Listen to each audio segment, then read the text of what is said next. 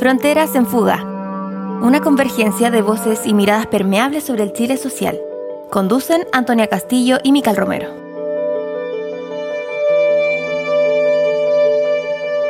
El día de hoy nos encontramos con Doris González. Doris, nacida y criada en Estación Central, es ex vocera nacional del movimiento Camado. Es licenciada en Trabajo Social y actualmente está realizando un magíster en hábitat residencial en la Universidad de Chile. Uno de sus tantos logros ha sido haber dirigido la construcción del barrio Maestranza Ucamau, conjunto habitacional ubicado en el límite suroriente de Estación Central. Este proyecto se constituye como inédito debido a la participación social y a las definiciones democráticas que se tomaron en torno a su diseño, el cual fue realizado en parte por sus futuros habitantes. Actualmente, Doris es, además, candidata constituyente por el Distrito 8, el cual se conforma por las comunas de Estación Central, Lampa, Tiltil, Quilicura, Cerrillos, Colina, Pudahuel y Maipú. Ucamau es una organización social, popular, eh, política chilena y tiene su origen en la población Santiago, que es donde también viene nuestra invitada. Así que le damos la bienvenida. Buenos días, Doris, Antonia, ¿cómo están? Hola, ¿qué tal? Buenos días. Muchas gracias por la invitación, muy contenta de estar con ustedes. Dos mujeres además, así que yo creo que va a estar entretenida la conversación. Y no, gracias, gracias a ti por estar acá. Bueno, vamos a partir esto preguntándote algo muy importante, que eh, es sobre este origen, que queremos saber cómo se gestó la Casa Ucamau, este espacio eh, cultural eh, donde te formaste como, como dirigente. Mira, me voy a apropiar un poco de esa historia, o lo que he hecho también a lo largo de mi vida, porque en realidad cuando nace la Casa Ucamau yo era una niña. Esto fue en los años 80, finales de los 80, eh, y fue un grupo de mujeres y hombres que ya llevaban organizados bastante tiempo en la población eh, realizaban formación política, talleres, actividades culturales y, em, y, se comenzaron a cerrar los espacios también para ellos en, las juntas de vecinos. No existía esa posibilidad porque estábamos en plena dictadura. Y eh, la iglesia comenzó a cerrar también ese espacio de eh, encuentro y a, decir que buscaban, buscaran otros horizontes. los jóvenes de esa época comenzaron a arrendar piezas por ahí por la población, casas, y que les permitía organizarse, hacer reuniones y todo. Y en algún momento se llegó a un acuerdo con una ONG, eh, Diaconía, que esa ONG dice, bueno, como ya se está pactando el acuerdo por arriba y el, el famoso plebiscito que se, que se hizo en esos años para salir a través de, eh, digamos, de este plebiscito de la dictadura y cambiar el gobierno, eh, dicen, bueno, nosotros nos vamos y queremos dejar algo a, la organización. Y lo que pidieron estos jóvenes fue eh, que les dejaran una casa, un espacio para reunirse. Así fue que se compró una casa de la población Santiago, que está justo en la esquina del pasaje 37 con el pasaje 39. Eh, y ahí, en esa esquina, es donde nace la Casa Ucamau, que primeramente nace como, eh, digamos, Ucamau ATC, que era la Asociación de Talleres Culturales, y que de hecho en este mes de abril eh, la Casa Ucamau está de aniversario también. Cumple más de 30 años, ya 33, 34 años.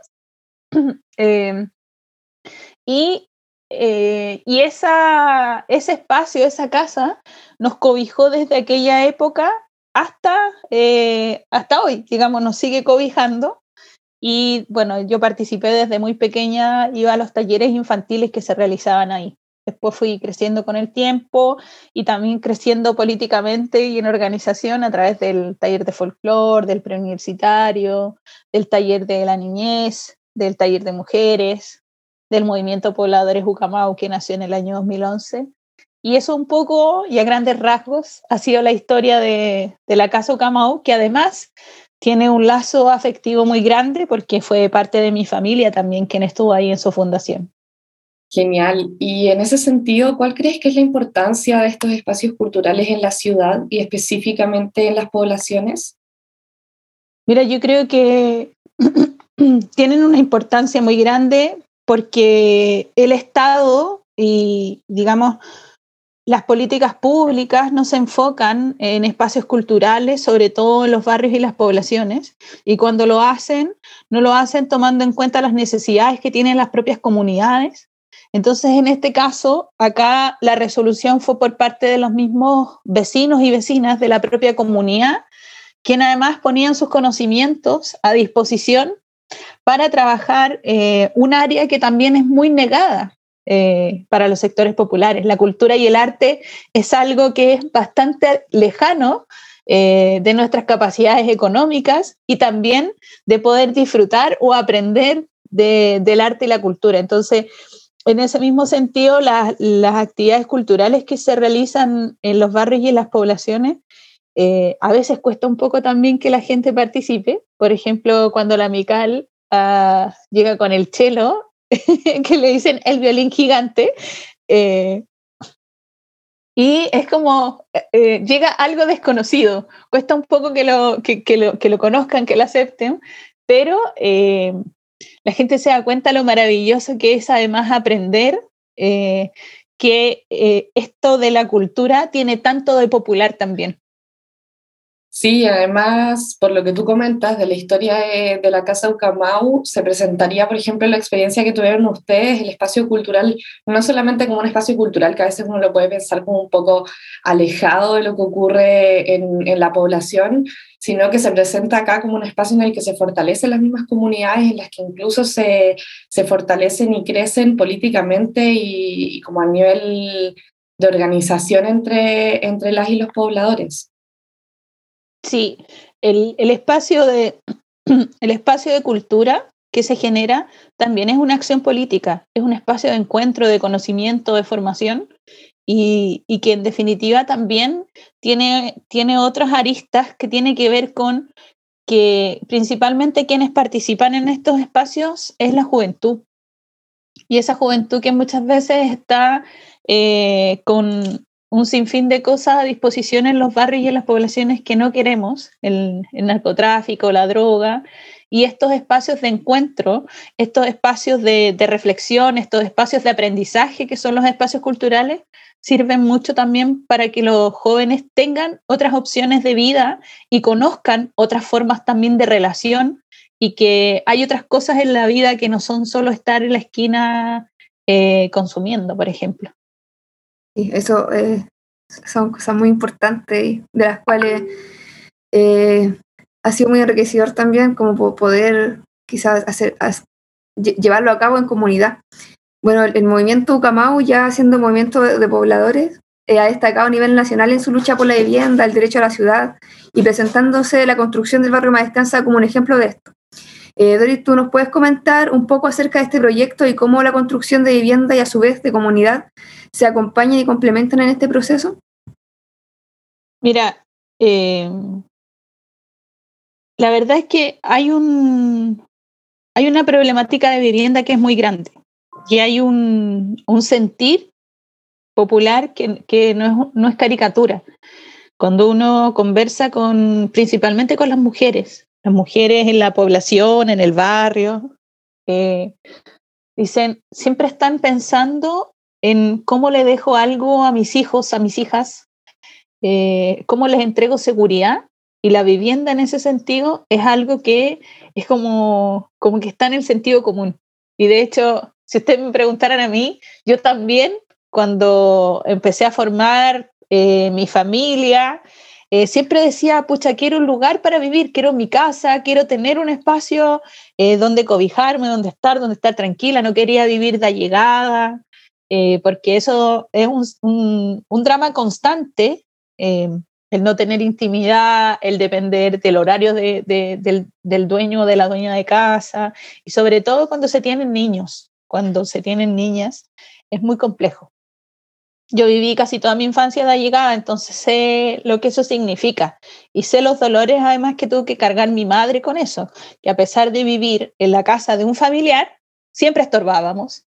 Y, eh, y eso además hace que, que, las mujeres tengamos la capacidad de organizarnos y mirar esa posibilidad a través de la lucha por la vivienda. Y en esto en particular, eh, como Camau, nosotros lo que, lo que hicimos fue eh, poner además nuestros conocimientos a disposición.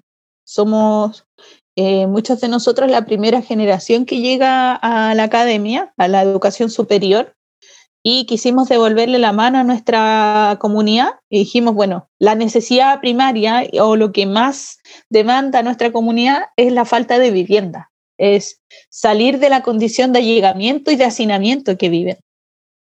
Entonces ahí una de las cosas que, que hicimos, además que la gente en la población, en los barrios aledaños a la población Santiago también, todos conocen a la Casa Camau, y saben que, la Casa Camau es el espacio de los políticos y en algunos casos dicen de los comunistas, porque dicen, no, y ahí es donde se organizan las actividades, donde se organizan las protestas y toda la cosa.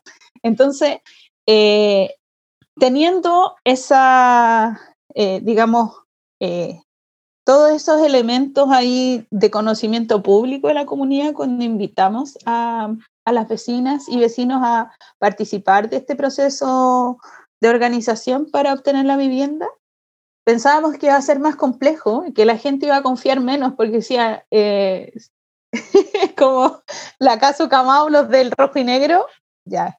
Pero fue todo lo contrario, ¿sabes? Y eso, y eso fue súper bonito además, eh, darnos cuenta que en realidad la gente sí tenía expectativas sobre lo que podíamos hacer y tenía expectativas sobre lo que podíamos ayudarlos también acompañar todo este proceso, porque cuando eh, formamos el, el, primer comité, fueron, o sea, fue una cosa así como no, nos juntamos eh, ocho personas, siete vecinas, vecinos de ahí del sector, dijimos, ya, miren, tenemos esta propuesta, hagámoslo, ya, echemos a correr la voz. Y nunca se pegó un cartel de aviso, oye, vamos a formar un comité de vivienda, lo vamos a transformar en un movimiento de pobladores, no, nada sino que eh, avísenle a sus amigas y fue así como, ¡pum!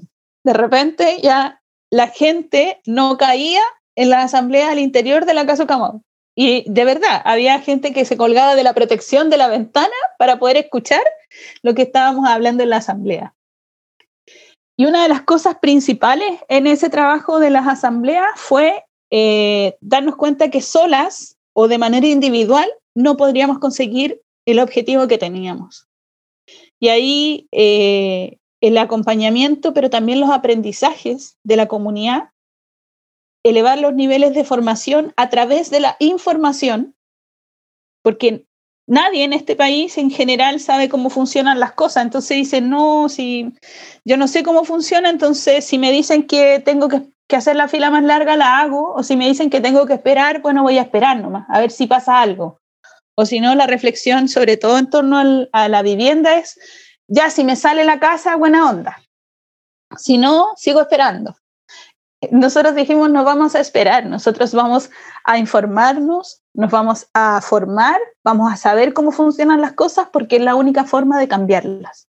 Si no conocemos cómo funciona, en particular la política de vivienda, la historia del movimiento pobladores, no vamos a poder cambiar nada. Y esa fue una de las cosas que nos permitió hacer un trabajo eh, colectivo, tomar decisiones en base a la reflexión, eh, a veces tomando decisiones que eran bien duras, porque salir a cortar la calle a las 7 de la mañana, eso significaba que nuestras compañeras, porque más del 90% somos mujeres, no significaba que a las 5 de la mañana ya teníamos que estar ahí como eh, al pie del cañón pero ¿dónde dejábamos a nuestras hijas? ¿Dónde dejábamos a nuestros hijos? Pero lamentablemente era la única alternativa que teníamos. Y esa misma lucha, esa, esa, digamos, ese ejercicio de tener que poner nuestros cuerpos como la única herramienta de defensa, de lucha, de, de, todo, eh, nos hizo darnos cuenta que, que teníamos otros iguales a nosotras, que éramos lo mismo y que juntas, además, éramos capaces de darlo vuelta a todo. Y, y en esto voy a, voy a, decir algo, algo bien eh, que, que uno piensa que es irreal, pero sí pasa. Nosotros decíamos en la asamblea, cuando estábamos preparando la, la, la actividad, ponte un, un corte la, al otro día en la mañana, mañana Ucamau va a estar en cadena nacional. Eso lo puede hacer el presidente de la República o Ucamau. Y cuando estábamos efectivamente a las 7 de la mañana produciendo un caos en la ciudad, efectivamente teníamos cadena nacional. Y eso, eh, por un lado, nos hacía tomar como más conciencia de lo que somos capaces, pero por otro lado también traía la adversidad que nuestras familias en general nos cuestionaban. Y, y lo que le pasaba a nuestras compañeras es, oye, andáis puro perdiendo el tiempo, no voy a ocupar los epítetos que generalmente se, se usan para, para eso, pero es como, andáis puro perdiendo el tiempo, no vas a ganar nada con eso. Eh, al final igual te van a, te van a, disculpen, esto sí lo voy a decir, al final igual te van a cagar, pero ahora cuando recordamos eso y lo recordamos como un poco apretándonos la guata de la risa, al interior de un departamento, de un departamento de 62 metros cuadrados, mirando un barrio, que es un barrio maravilloso, que es un barrio que tiene más espacios comunes, que es un barrio que se sale de la norma, de toda norma posible, en un estado subsidiario y en una lógica perversa de construcción. Entonces, ahí yo les digo, ¿se acuerdan cuando nos pasaba? Y las chiquillas decían, sí, pues sí nos decían, andáis puro perdiendo el tiempo. Y ahora esos mismos, que principalmente eran hombres, decían, andáis puro perdiendo el tiempo, ahora viven aquí gracias a nosotras, a nuestra lucha. Y los que no nos quisieron acompañar, no están viviendo acá. Pero quienes sí apostaron al final por creer y por confiar en las capacidades que tenemos como mujeres pobladoras, sí están acá y también gozan de un tremendo triunfo que es para el movimiento popular, no solo para Ucamau o para las más de 400 familias que habitan ahí, sino que es un triunfo para el movimiento popular y mostrar que sí se puede y las cosas pueden ser distintas.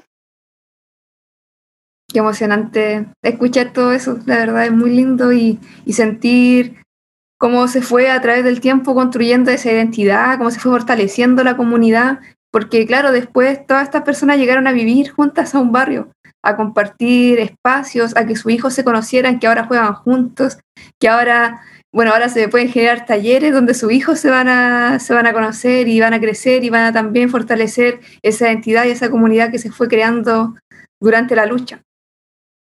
Sí, en ese sentido yo quería preguntarte también eh, sobre el concepto que ustedes utilizan de democratizar la ciudad.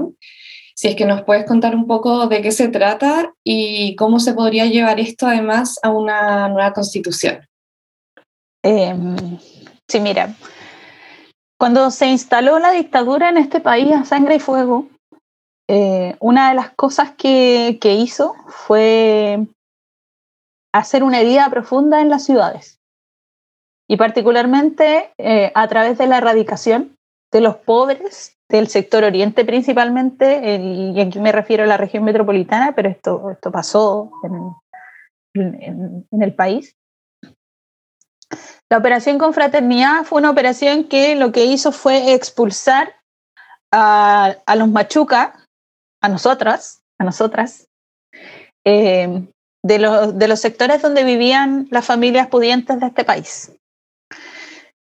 Y nos llevó a vivir a lugares donde no existían servicios, no existía la infraestructura necesaria, sino que solo habían casas.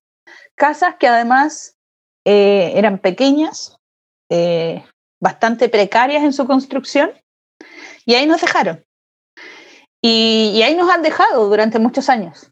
Claro, yo, yo no vivo en la zona sur de Santiago, no, no vengo particularmente de ese tipo de erradicaciones, pero esa es la historia de, de nuestra gente, de nuestro pueblo.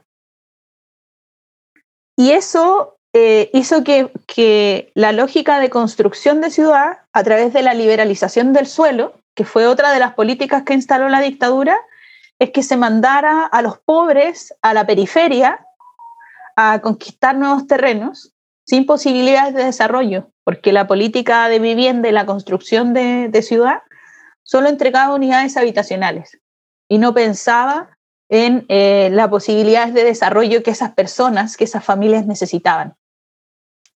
La concertación continuó eh, en los gobiernos de la transición y los gobiernos de la derecha que hemos tenido, se continúa con esa lógica de eh, construir en la periferia porque son los suelos más baratos. Entonces, no podemos hablar de democracia Porque claro, nos dicen, democracia es que podemos ir a votar cada cuatro años. Pero la democracia no es solo el poder de votar, sino que también el ejercicio de participar, de tomar decisiones, de sentirse parte de una sociedad, de un país. Y en la ciudad se muestra lo perverso de este sistema neoliberal, que existe un sector de la ciudad privilegiado que concentra todos los servicios, toda la infraestructura, tienen los mejores hospitales, tienen áreas verdes, tienen parques, no tienen vertederos, tienen alcantarillado, tienen electricidad, de hecho, ni siquiera tienen cables, eh, digamos, aéreos, sino que incluso subterráneos. Y en el resto, en la mayoría de, digamos, de la, región, eh, tenemos que soportar en algunos casos que ni siquiera hay alcantarillado. Particularmente en el Distrito 8 tenemos comunas que todavía no cuentan con alcantarillado. Eh, comunidades que no cuentan con hospitales, que su transporte público es deficitario o casi no existe, que no tienen parques, que son zonas de sacrificio, porque le vamos a tirar la basura indiscriminadamente a esas comunidades, a esas personas, que además viven en condiciones precarias ya porque sus viviendas no son las adecuadas, porque no tienen veredas, porque no tienen luminarias públicas. Eso eso demuestra la fragmentación y la segregación que existe en la ciudad. Y así lamentablemente es como se instaló el modelo neoliberal, donde hay unos que hiperconcentran la riqueza, mientras otros tenemos que rajuñar para llegar a fin de mes o para sobrevivir. Entonces, ¿qué es lo que es democratizar la ciudad? Y es un ejercicio súper sencillo, pero que no existe la voluntad política y nos dicen siempre que no están las condiciones para hacerlo. Democratizar la ciudad es llevar los servicios y la infraestructura necesaria a los lugares que está pendiente o que no existe. Llevar hospitales, llevar colegios, centros educacionales, llevar alcantarillado a estas alturas del siglo XXI. Llevar alcantarillado a, a personas que ni siquiera están tan lejos del centro de la ciudad, incluso donde se toman las decisiones a nivel país, que es la moneda. Entonces, ¿cómo, cómo podemos hacer esa tarea? ¿Y cómo, cómo la llevamos a cabo? En eso es súper importante organizar a las comunidades, porque no es posible transformaciones sin que existan comunidades que reflexionen, que se movilicen, que se articulen, que demanden, pero que propongan. Y eso además fue lo que pasó con el estallido, la revuelta social del 18 de octubre, fue algo que desencadenó y que permitió avanzar lo que, no lo, había, lo que no habíamos logrado durante años. Hace muchos años que las movilizaciones venían siendo la tónica de la gente, demandando mejores pensiones, demandando derecho a la vivienda y a la ciudad, demandando educación gratuita y de calidad para todas y todos, un medio ambiente saludable, respeto al medio ambiente, el derecho al agua pero con movilizaciones que se enmarcaban en la legalidad y que decían, eh, bueno, vamos a marchar tal día y hacíamos convocatoria y salíamos mucha gente y a veces nos felicitábamos al final de la marcha y decíamos, por ejemplo, nosotros en las marchas que convocábamos como Camau, que eran por el derecho a la vivienda y a la ciudad, llegamos a convocar más de 20.000 personas en la última marcha que logramos hacer. Y claro, nos felicitábamos y decíamos, esto es un logro, porque además vuelven los pobladores, los sectores populares a marchar al centro de la ciudad. Pero nos ignoraban igual, no aparecíamos en la prensa, no teníamos el espacio de discusión eh, o, no ganábamos el espacio de discusión en lo político, donde se toman las decisiones. Entonces el estallido, la revuelta, lo que hizo fue avanzar meses o años eh, con esta, digamos, esta forma disruptiva de movilización que puso contra la pared a la élite política, que hizo que se volviera a centrar el foco en la gente y en lo que se necesita, y dijeran, bueno, cambiemos la constitución. Esto es lo que hay que hacer. Si eso no hubiera pasado, no estaríamos pensando en un escenario posible de transformación para nuestro país tendríamos que seguir conformándonos con las migajas. Entonces, en ese escenario que se ha construido gracias a la movilización, en este ciclo político que se ha abierto para las transformaciones posibles, es que nosotros queremos también estar presentes en los espacios institucionales donde se toman las decisiones y algo tan fundamental como la Constitución. ¿Y cómo llevamos ese ejercicio adelante? Bueno, manteniendo los niveles de movilización y de construcción en los territorios, que, que hagan avanzar mucho más lo que queremos, las transformaciones, y por otro lado, no delegar en otras y en otros el poder estar en ese espacio y poner verdaderamente la voz de nuestras comunidades, eh, la voz de los sectores populares en esta transformación. Y ahí, ¿cómo lo llevamos a, a una nueva constitución? Bueno, democratizar la ciudad tiene que ver con establecer el derecho a la ciudad en una nueva constitución. No solo el derecho a la vivienda, sino que también el derecho a la ciudad. Y el derecho a la ciudad significa mejores condiciones laborales. No, porque no es solo una cosa de infraestructura, sino que también de condiciones posibles. La negociación por rama, aumentar los poderes que tiene la sindicalización de las trabajadoras y trabajadores, que los niveles de participación de las comunidades en la planificación y en el desarrollo de la ciudad tenga la obligación de tener espacios de participación y no solo estas encuestas que hacen o abrir un, digamos, un catálogo de preguntas para la gente de las comunidades, sino que la gente pueda incluso participar en estos procesos eh, con un, digamos, desde un instrumento vinculante, pero también ocupar los espacios de dirección de estas instituciones donde eh, se va a planificar la ciudad, donde se va a delinear esa, esa ciudad que nos involucra a todas y a todos, y no seguir entregándole al mercado la construcción de ciudad que hemos visto lo aberrante y la lógica perversa que tiene de construcción, y particularmente lo digo porque vivo en la comuna de Estación Central, donde se han concentrado eh, lo que no se debe hacer en ciudad, a cargo además de que no es ministro eh, del Interior. Él es quien estaba al mando cuando se permitió la construcción de estos edificios hiperdensos, luego eh, mal llamados guetos verticales. Entonces, y en esa misma comuna nosotros mostramos una forma distinta de hacer ciudad, una forma eh, adecuada, una construcción a escala humana y que tiene niveles de participación inéditos también en este proceso. Entonces, es un poco eso, es eh, cómo democratizamos la ciudad, por un lado, eh, con el ejercicio práctico de, las comunidades organizadas, demandantes y proponiendo, y por otro lado, eh, ocupar los espacios institucionales para que las transformaciones sean eh, posibles, porque delegando o seguir delegando en otros nunca, nunca va a resultar. No resultó y no va a resultar. Muy bien, respecto a, eso mismo que tú comentabas de, la democratización del nivel de participación en la construcción de las ciudades, eh, es que el barrio Maestranza también se, se levanta hoy como, como un ejemplo de eso. ¿Tú nos podrías contar un poco de cómo se da ese proceso de participación de las, de las propias comunidades, de la misma gente que va a habitar aquel espacio?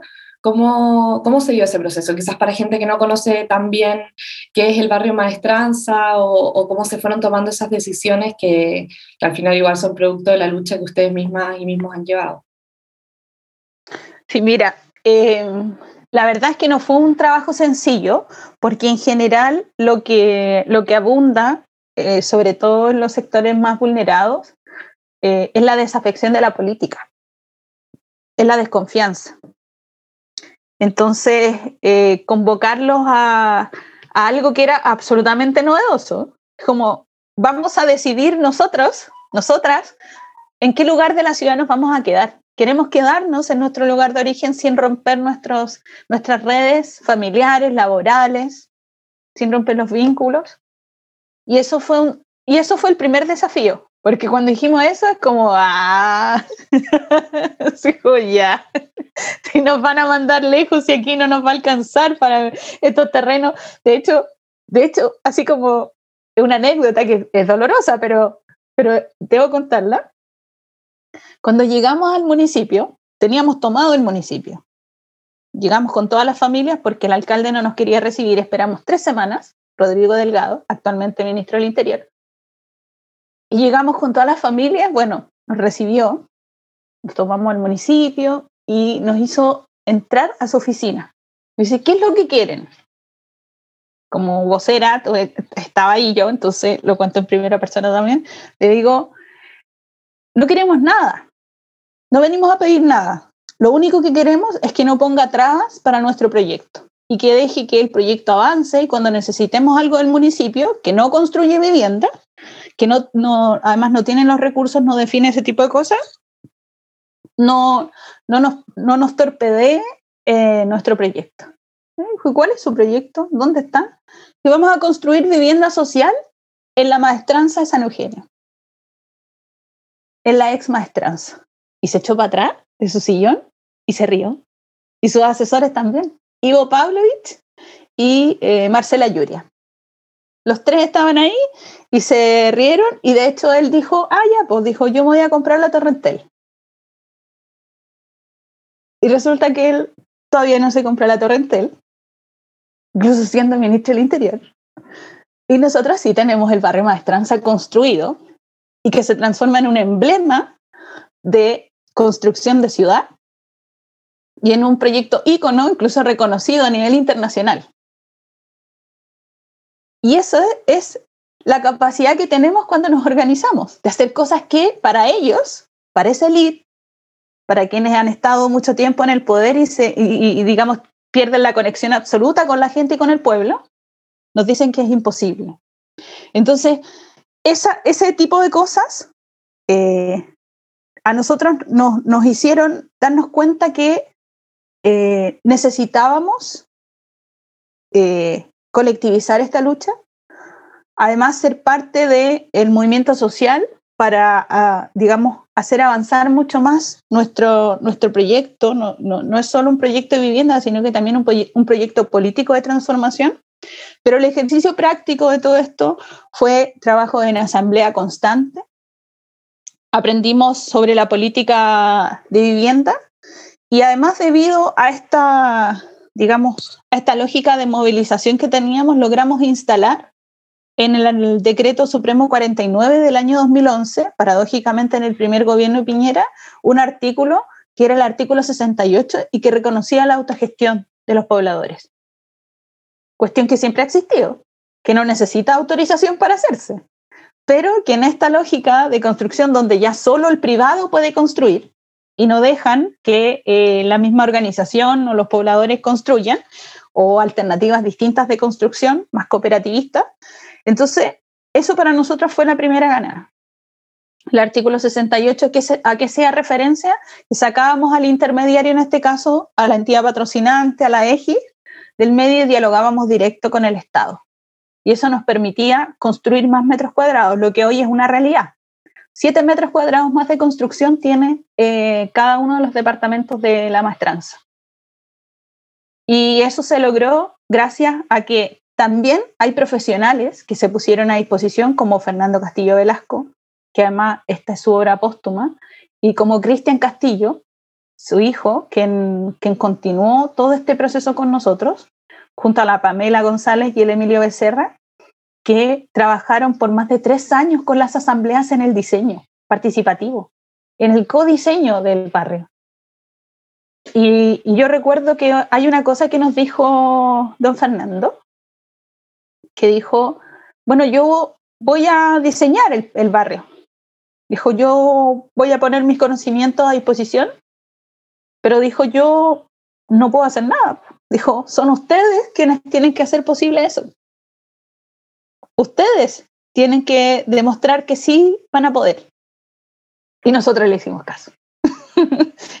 Nos pusimos a estudiar, trabajamos con la asamblea, conocimos del decreto, del movimiento de pobladores, nos formamos, nos educamos y reflexionamos, nos movilizamos, fuimos muy radicales también en nuestra movilización.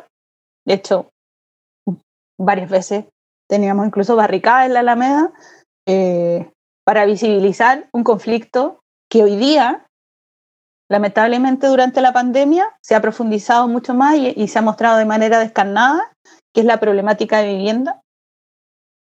Y ocupando todas esas herramientas, hicimos posible que este proyecto, por un lado, pudiera participar su propia comunidad y que al final terminara siendo como un guante a la medida de quienes van a habitar. Por otro lado, las características que tiene el barrio, que es un barrio que, bueno, tiene pasillos comunitarios, tiene plazas aéreas, eh, está conectado, eh, en, digamos, por, estos mismos pasillos comunitarios que fueron la prioridad en vez de las terrazas individuales entre sí. Eso significa que la, circulación del barrio eh, es horizontal, no necesita solo ser vertical, como acostumbra la vivienda social y en general la, em, digamos, la construcción de, ciudad ahora, que es solo vertical, acá tiene una característica distinta, tiene espacios comunes que son mucho más amplios de lo que, de lo que acostumbra la vivienda social. El estándar de construcción de la vivienda es, es mucho más a lo que acostumbra el estándar de vivienda social en nuestro país. Y hoy día esa comunidad que además está viviendo y, que, que, por un lado es un alivio tener una, una, vivienda para poder cobijarse con su familia en un tiempo de crisis eh, sanitaria profunda, eh, sigue organizado, sigue eh, trabajando mancomunadamente, por ejemplo, si hay algún vecino o alguna vecina que tiene problemas, bueno, ahí la comunidad acude. Se realizan talleres. Hoy día en esta, en esta fecha y con la fase que estamos no, no se puede, pero al entregar herramientas a la comunidad para poder ejercer este poder que tenemos de, de, cambiar las cosas, de organizarnos, de mirar la sociedad más colectivamente y no individual, eh, eso es algo que es como, como lo decían las compañeras y también lo hice por ahí el Alan, dice es como aprender a andar en bicicleta. Uno no sabe cómo aprende pero eso no se te olvida para el resto de la vida. Y es un aprendizaje que llevas contigo. No lo puedes explicar y no le puedes decir a otra persona cómo se hace, pero tú lo tienes y, yo creo que fue un poco eso. Es como ese tipo de aprendizaje y que también las compañeras lo agradecen mucho. Porque me acuerdo que la Marisol, a los 3, 4 años de organización que llevábamos, decía una mujer que solo eh, de la casa al trabajo y del trabajo a la casa. Ninguna conexión con organización ni nada. Y dijo, em, yo, dijo a estas alturas, dijo como quien, si no lograra tener la vivienda, me da lo mismo. Pero lo que yo he adquirido acá, lo que yo he aprendido acá con ustedes, dijo, nunca nadie me lo va a quitar. Y hoy día yo me paro ante la vida ante mi familia y ante el resto de una manera distinta. Y hago cosas que no sabía que yo podía hacer. Y ustedes, gracias a ustedes, yo sé que las tenía. Y yo aprendí a conocerme. Y eso ha sido lo más valioso. Y yo creo que, que cuando uno escucha eso dice, oh, wow, sí, eso es lo que queríamos. La vivienda venía como adosada, pero en realidad eh, el potencial que, se genera en el trabajo colectivo y sobre todo con mujeres es profundamente enriquecedor y de profundos aprendizajes también. Qué, tremendo, qué motivacional todo lo que nos cuentas, como cómo no, no tomar este ejemplo. Así que la invitación a quienes escuchen esto es como, ven que se puede, ven que sí se puede que hay un poder importante en, las comunidades y en el trabajo que, podemos hacer como pueblo, así que, bueno, la, invitación es, a continuar corriendo estos cercos, a que sí podemos, estamos en un proceso importante a nivel nacional y, tenemos todo que ganar, así que eso, hay que confiar en, estas candidaturas que se construyen desde el pueblo, así que feliz de poder tenerte acá, de poder compartir esto con nosotras, con quienes nos escuchen, con la comunidad de la Facultad de Arte. Así que eso, muchas gracias, Doris. Muchas gracias por, por haber compartido este momento con nosotras. Muchas gracias a ustedes y un placer. Saludos a todas y todos quienes nos, nos van a escuchar ahí y pueden buscarnos a través de las redes también. Muchas gracias, Doris. Gracias por, por tu liderazgo, por toda la, la, lucha, años ya de lucha que lleva el movimiento Camao, las pobladoras y pobladores. Y, y, también por poner sobre la mesa todos estos temas que, que, son tan importantes y que a veces se les resta quizás un poco la importancia, el tema de, de cómo habitamos la ciudad, de dónde vivimos y de cómo, cómo a través de esos espacios, por ejemplo, se fortalecen las comunidades y que a veces son cosas que, que no tenemos tan en consideración. Así que muchas gracias por todo.